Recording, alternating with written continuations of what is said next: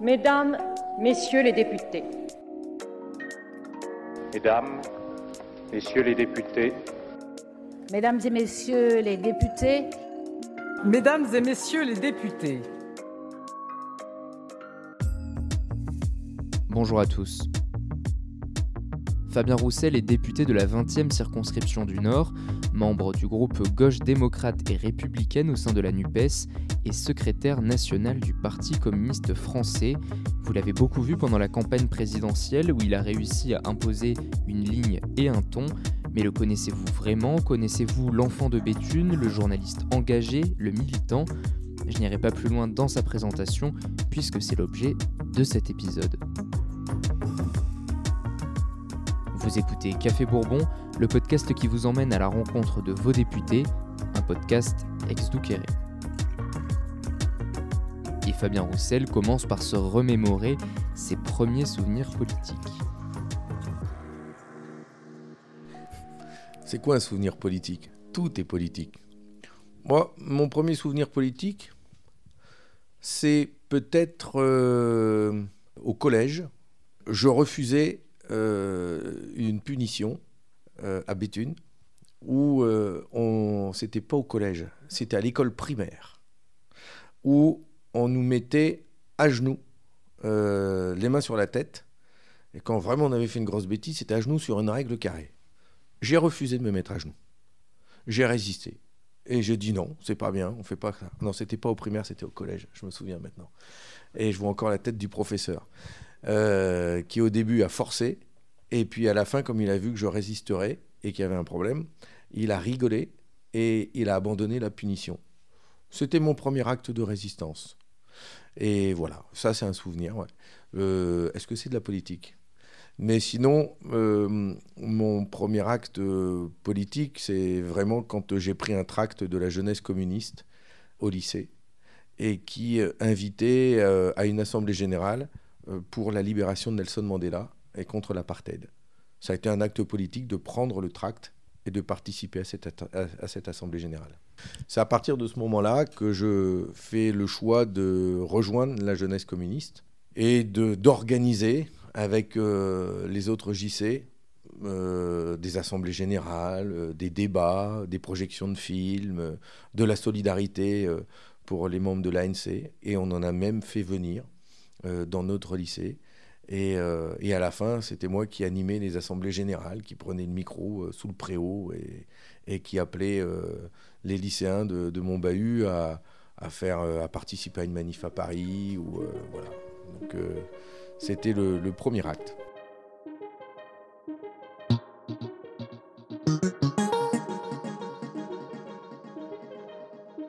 J'ai effectivement grandi dans une famille engagée puisque mon père a été euh, élu communiste euh, et euh, ma mère était une militante. une partie de ma famille était militant ou au Parti communiste français ou à la CGT. et tout le monde n'a pas eu la chance d'avoir des parents communistes. Moi, si. Et c'est plutôt sain c'est plutôt bien. Ça m'a permis d'apprendre beaucoup de choses. J'ai pas été fortiche euh, en études. Si vous voulez que je vous raconte mon parcours d'étudiant, euh, j'ai fait euh, deux premières années en licence pour obtenir une licence de, cinéma à la Sorbonne. Et, même au bout de la deuxième, j'ai arrêté. Et j'ai arrêté parce qu'en fait, je travaillais à côté. Euh, et je travaillais au journal L'Humanité, où euh, j'avais commencé euh, dès l'âge de 16 ans. je faisais des petits boulots là-bas parce que j'étais. mon père était journaliste, donc les enfants du personnel pouvaient, pouvaient y travailler. Pouvaient, voilà, j'y étais, tout le temps à j'adorais ça. Et donc j'y ai toujours travaillé. Et quand j'étais étudiant, ils m'ont donné un job d'étudiant, mais j'y passais tout le temps. je passais tout mon temps à l'UMA. Et donc j'ai préféré bosser que de faire mes études. Je le dis tout de suite, c'est pas bien. Il faut pas faire ça. Euh, et je l'ai fortement déconseillé à mes enfants. Mais c'est une réalité pour beaucoup d'étudiants d'être obligés de travailler à côté euh, de ces études. Ben, moi, je l'ai payé cash. Au bout d'un moment, euh, je préférais aller bosser. En plus, je m'éclatais dans le boulot. J'avais un salaire. Ça me permettait de sortir, de payer mon indépendance, et je me suis éclaté. Voilà. Et c'est après, euh, après avoir bossé comme ça, 2-3 ans, que je me suis rendu compte que, bon, quand même, euh, il me fallait un bagage. Et j'ai fait un contrat de professionnalisation pour devenir journaliste reporter d'image. Et euh, j'ai suivi, ce, j'ai fait cette formation au CFPJ, rue du Louvre à Paris. Alors c'est venu longtemps après mon engagement au Parti communiste français avec des responsabilités. Euh, j'ai suivi donc une formation de journaliste reporter d'image. J'ai travaillé euh, en tant que journaliste reporter d'image, en freelance, euh, tout seul.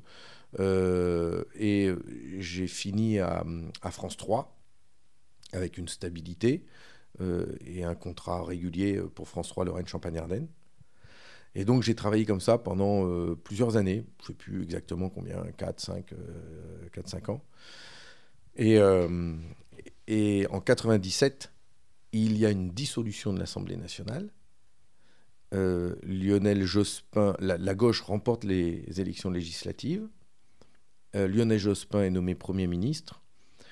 Et il y a quatre ministres communistes qui rentrent au gouvernement, dont Michel de Messine, ministre secrétaire d'État au tourisme, et qui était du Nord.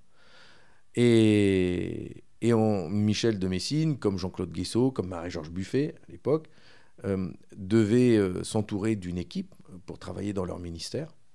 Et c'est à ce moment-là qu'on a proposé, des gens à Paris, du Parti communiste français, ont proposé à Michel de Messine, tiens, en fait, on connaît un journaliste, euh, il est originaire du Pas-de-Calais, de Béthune, il est journaliste, il travaille à France 3, tu devrais lui proposer, peut-être que ça l'intéresserait de travailler pour toi. Je connaissais pas Michel. Elle, euh, on m'a appelé pour me demander euh, d'aller la voir. Elle m'attendait un matin. J'y suis allé et je suis jamais reparti. Voilà. J'y suis resté, j'ai fait ma journée. Euh, j'ai dit oui. Elle m'a donné un bureau. Et, c'est de là qu'a commencé mon, mon engagement en politique, en travaillant avec elle dans un cabinet ministériel, donc au service d'une ministre communiste dans un gouvernement de gauche.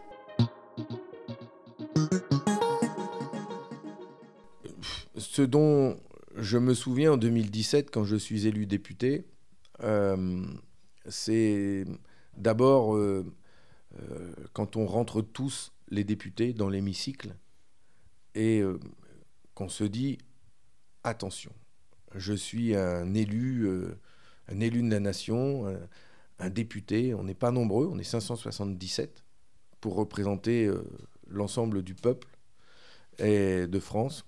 Et c'est euh, une sacrée responsabilité. C'est là où j'ai senti que ça pesait. C'est important. Quand on est là, dans cet hémicycle historique, révolutionnaire, euh, chargé d'histoire, euh, et donc, on pense à Jaurès, on pense à Victor Hugo, on pense à Georges Marchais aussi. Euh, qui a été député. Et donc, euh, c'est un moment important. Et je pensais bien sûr à Alain Bocquet, à qui j'ai succédé à l'Assemblée nationale. Et voilà, c'est un moment fort, c'est au moment où on rentre dans l'hémicycle. Mais euh, entre le moment où je suis rentré chez Michel de Messine et l'Assemblée nationale, je rentre chez Michel de Messine, c'est en 97, et je suis élu député à l'Assemblée nationale en 2017. Donc il y a eu 20 ans qui se sont écoulés. 20 ans de militantisme euh, dévoué, 20 ans euh, où j'ai été euh, conseiller, enfin, j'ai travaillé pour des élus. J'ai travaillé pour Michel de Messine, j'ai travaillé pour, Jean-Jacques Candelier, j'ai retravaillé pour Michel de Messine. Et ces, ces 20 ans ont été extrêmement formateurs. J'ai toujours travaillé pour des élus. Et de se retrouver euh, de l'autre côté, pour la première fois, ben, ça fait drôle aussi. Voilà. Ben, euh, la, la, bonne, euh, la, bonne expérience, c'est, enfin, je ne sais pas si c'est une expérience dont je me souviens depuis que je suis élu député, c'est peut-être quand j'ai défendu mon texte de loi pour lutter contre les paradis fiscaux et où je suis intervenu au perchoir, où j'avais plein d'arguments.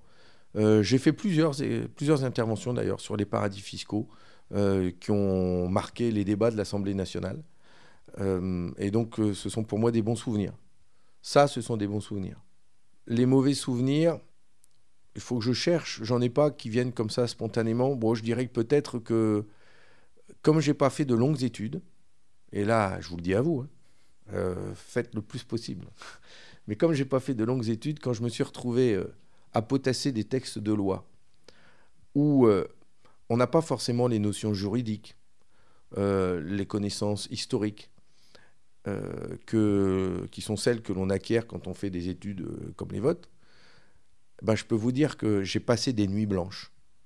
J'ai passé des nuits blanches à potasser, à relire des textes que d'autres, qui ont fait des études, euh, qui ont des, masters, des, et compagnie, euh, euh, n'ont pas besoin de faire parce qu'ils ont ces connaissances. Donc moi, j'ai dû rattraper mes, retards, mes retards et j'ai fait beaucoup de nuits blanches.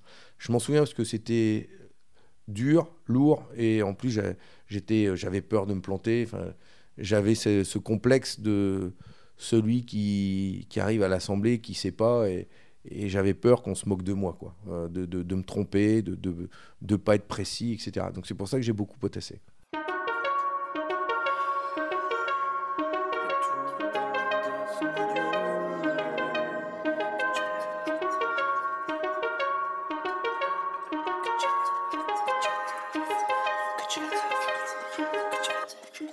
Euh, il y a eu euh, une phrase malheureuse que j'ai prononcée euh, sur une interview sur les retraites, mais où avant on m'a interrogé sur le droit d'asile et où j'ai évacué rapidement euh, la question et trop brutalement. Euh, et donc ma réponse sur le droit d'asile a été mal interprétée, tellement j'étais pressé de parler des retraites et, donc j'ai mal répondu. Ça c'est un regret. Mais sinon, les, enfin, ce que j'ai dit sur la viande, c'est bidon. Enfin, c'est c'est une, mauvaise polémique qu'on m'a faite. franchement, ça m'a plutôt servi d'ailleurs. Merci Sandrine, merci tous les autres là. Euh, et euh, le débat que j'ai lancé sur le travail, mais c'est pas une polémique, c'est un beau débat. C'est un beau, c'est magnifique. Alors là, je prends euh, celui qui veut, celle qui veut sur ce sujet et on, en débat. Ça, c'est un beau sujet. C'est l'avenir de la gauche, c'est ce sujet-là on enregistre dans une école, enfin même dans une salle de classe. Euh, et vous le savez, les jeunes sont aujourd'hui très sensibilisés aux, enjeux écologiques. Ils vous reprochent euh, parfois la place de l'écologie dans votre programme qu'ils jugent négligée. Euh, alors le PCF, écolo ou pas écolo rapidement? Alors d'abord, ceux qui trouvent que c'est négligé dans mon programme, ils l'ont pas lu. C'est pas vrai. C'est pas bien de dire ça. Parce que, au contraire, Karl Marx était écologiste. Il a écrit sur euh, le fait que l'exploitation capitaliste allait euh, concourir à épuiser aussi les ressources naturelles, en plus d'épuiser les hommes. Et nous sommes, nous, empreints de cette, cette réflexion sur les rapports de domination et les rapports d'exploitation. C'est le fondement du communisme, d'abolir ces rapports d'exploitation et de domination. Et donc aujourd'hui, nous voulons justement changer le système euh, économique, sortir du système capitaliste pour pouvoir et préserver l'être humain, mais aussi préserver la planète et arrêter de l'exploiter. Et euh, euh, alors, bien sûr, on n'a pas les mêmes propositions que les écologistes, mais c'est bien normal. On n'a pas le même programme. Les écologistes ont un programme qui est plutôt libéral d'ailleurs dans ce domaine, et nous, nous disons que si on ne sort pas du libéralisme, on va avoir du mal à réparer la planète. Donc euh, euh, voilà. Maintenant, je, trouve quand même que le discours a un petit peu changé, le curseur revient un petit peu plus vers nous. Parce que je vois que les écologistes, aujourd'hui, défendent des propositions que nous, on défendait depuis, euh, depuis super longtemps, sur le logement, sur les transports, la gratuité des transports collectifs notamment, la rénovation des logements, etc. Enfin, on a toujours le développement du train, du fret. enfin, euh, quand j'ai préparé la présidentielle, je me suis replongé dans la présidentielle de Robert Rue en 95. Euh, il avait fait un 4 pages sur l'environnement euh, et, la lutte pour éviter les émissions de gaz à effet de serre. Et il parlait déjà de tout ça, quoi. Donc, euh, moi, je suis à l'aise, non, pas de leçons à recevoir, je suis prêt à en débattre, mais... Et c'est bien pour ça que je défends euh, une énergie qui repose sur un mix nucléaire, euh, renouvelable, euh, et, et- ça aussi, c'est euh, notre politique euh, en faveur de l'environnement.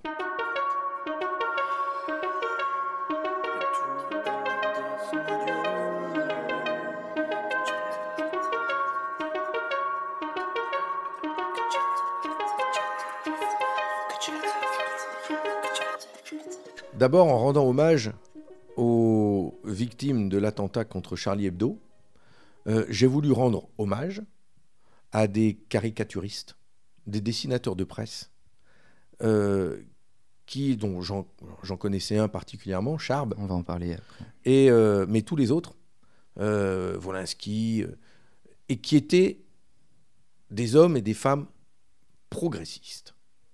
Voilà, je ne dis pas communistes, mais progressistes. Des hommes et des femmes engagés pour la fraternité humaine, euh, contre le racisme, euh, contre la connerie humaine. Et, donc, euh, j'ai voulu rappeler ça et rappeler qu'ils ont été tués par des barbares. Bon. Et je ne conçois pas que parce qu'ils ont caricaturé Mahomet, eh bien, des gens de gauche puissent dire c'est- il ne faut pas le faire. La liberté d'expression, oui, mais. Mais pas ça. Euh, non. Et on les a même traités, en faisant ça, de stigmatiser les musulmans, d'être racistes envers les musulmans, ces dessinateurs de presse. Et j'ai voulu remettre un petit peu les pendules à l'heure. Il y a eu euh, dans mon parti quelques voix qui ont trouvé ça, euh, comment dire, euh, euh, d'ailleurs- il n'y a pas une critique euh, de, rendre hommage à Charlie Hebdo, je veux dire aux, victimes de Charlie Hebdo. Euh, ils ont trouvé que euh, la manière dont je l'exprimais euh, n'était peut-être pas les bons mots. Voilà, parce que quand on veut chercher un poux dans la tête, on arrive toujours à en trouver. Mais, euh, sinon, euh, sinon, non, j'ai pas de. Je, pense qu'au contraire, on, on doit réaffirmer ces valeurs qui sont des valeurs de gauche importantes. Euh, l'uni- L'universalisme euh, et cette euh, laïcité à laquelle moi je ne mets aucun adjectif derrière. Ce droit à la caricature auquel je ne souhaite mettre aucun adjectif derrière. Aucun. C'est le droit à la caricature, tout le droit, et rien que le droit, mais surtout pas le, modifier, l'amender, le diminuer ou l'affaiblir.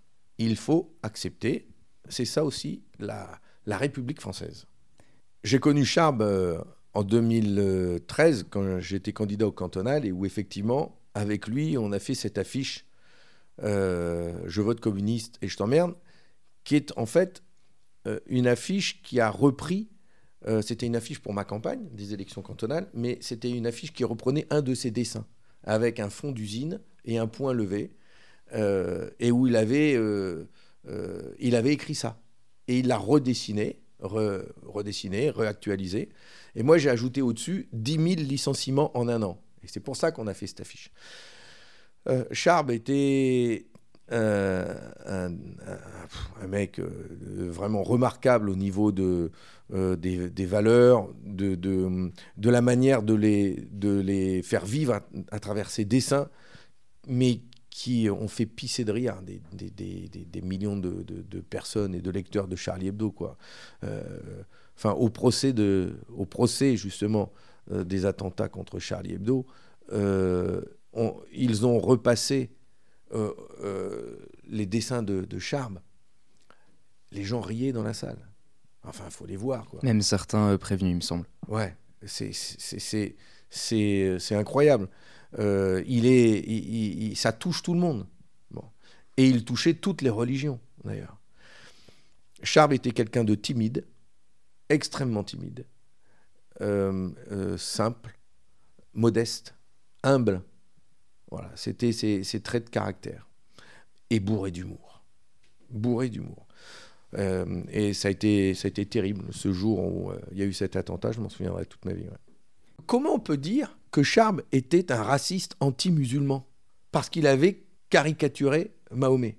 Enfin, quand on connaît Charme, justement, euh, c'est impensable de pouvoir le traiter euh, de, de, raciste, de fasciste, de, tout ça. Enfin, euh, et quand on ne le connaît pas, avec un, peu de réflexion, on se rend bien compte que tous ces dessins, les valeurs qu'il portait, c'est tout sauf ça, tout sauf du racisme. Mais voilà, euh, il, y a des, courants en France, euh, des lobbying qui existent, qui font des pressions et qui arrivent à, faire passer leur message, y compris parmi des gens de gauche. C'est regrettable. Mais nous avons plein de sujets de débat au sein de l'intergroupe euh, de la NUPES. Euh, on a plein de sujets de débat au sein d'un grand parti comme le mien, parce qu'on est nombreux, euh, avec 45 000 adhérents. C'est la moindre des choses qu'il y ait des débats et qu'on ne soit pas tous d'accord sur tout. Mais ces débats, moi, ne me choquent pas. Je trouve qu'on a plutôt besoin d'en avoir et de les pousser. De pousser les débats jusqu'au bout, parce que sinon, on ne va pas, on ne va, on ne va pas avancer on a besoin d'avoir une gauche qui soit plus forte, qui soit plus populaire, qui arrive à toucher des gens qui ne votent plus, qui arrive à, toucher des gens qui s'en vont même perdre leur vote euh, à l'extrême droite en pensant bien faire, et alors qu'ils devraient voter pour nous pour que ça change vraiment. Et donc euh, on a un tel boulot devant nous qu'il faut pousser ces débats pour justement savoir pourquoi on n'arrive pas à convaincre, et est-ce qu'il ne faut pas plutôt dire ça sur la laïcité, sur l'agriculture, sur la sécurité, sur l'énergie, voilà tous ces sujets sur lesquels je, me suis légèrement démarqué, mais qui me semblent aujourd'hui importants.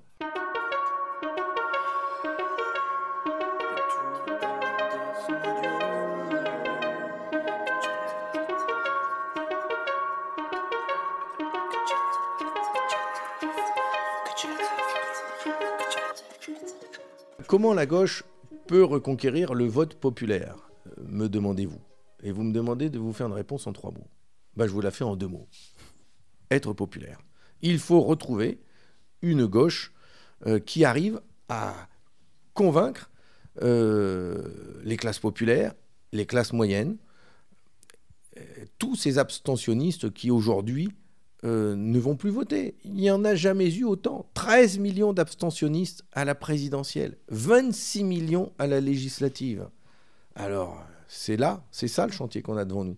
Et, euh, ne pas rester euh, sur, euh, dans notre entre-soi, hein, entre gens convaincus et électeurs de gauche, à se partager le vote écologiste, socialiste, insoumis, communiste. Voilà, tout ça, ça pèse 30%. Et qui, qui veut ramasser la mise, quoi Non, non, moi ce que je veux, c'est qu'on pèse 55%. Et donc, il faut aller en chercher 25%.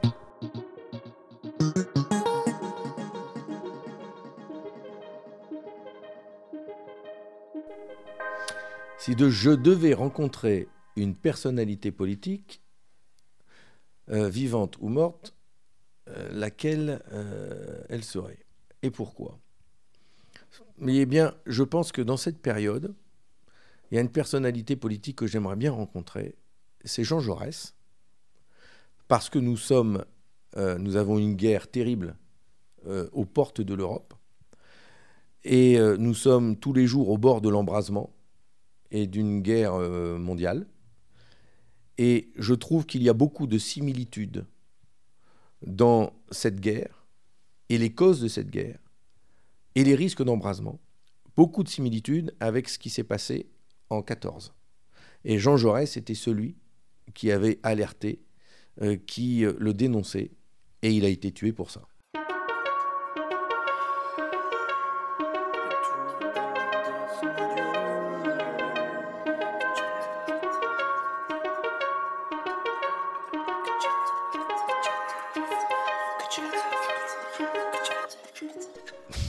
Je devais adresser un message aux jeunes, ce serait de leur dire engagez-vous. Mais pourquoi je dis ça? Ben, C'est pas engagez-vous dans l'armée, euh, c'est euh, engagez-vous dans, dans la vie politique, associative, syndicale, que sais-je, mais dans l'organisation de la société, dans la vie de la société. J'entends tellement de jeunes, pas tous, il n'y a pas une jeunesse, mais j'entends tellement de jeunes qui ont des exigences fortes sur leur boulot, sur euh, la société, sur l'environnement, sur un tas de choses. Et quand je leur demande, et tu votes? Bah non. Alors là, ça me désespère. hein. Enfin, ils ont plein de bonnes idées. Ils ont envie. Euh, ils veulent que ça change et ils votent pas. Et euh, c'est là où il y a un bug. Donc j'ai envie de leur dire, allez-y. Présentez-vous même aux élections. Envahissez les partis. Envahissez le Parti communiste français. On est prêt. Je vous attends et on débat de tout. C'est la fin de cet épisode. Un grand merci à Fabien Roussel d'avoir accepté l'invitation de Café Bourbon. Cet épisode a été préparé avec Roméo Chauvel et Jules Camzin à la rédaction en chef. Si cet épisode vous a plu, vous pouvez nous laisser 5 étoiles sur Apple Podcast ou Spotify. En attendant, vous pouvez retrouver l'ensemble des podcasts Exdouqueré sur le www.exdouqueremedia.com et sur toutes les plateformes. À très vite.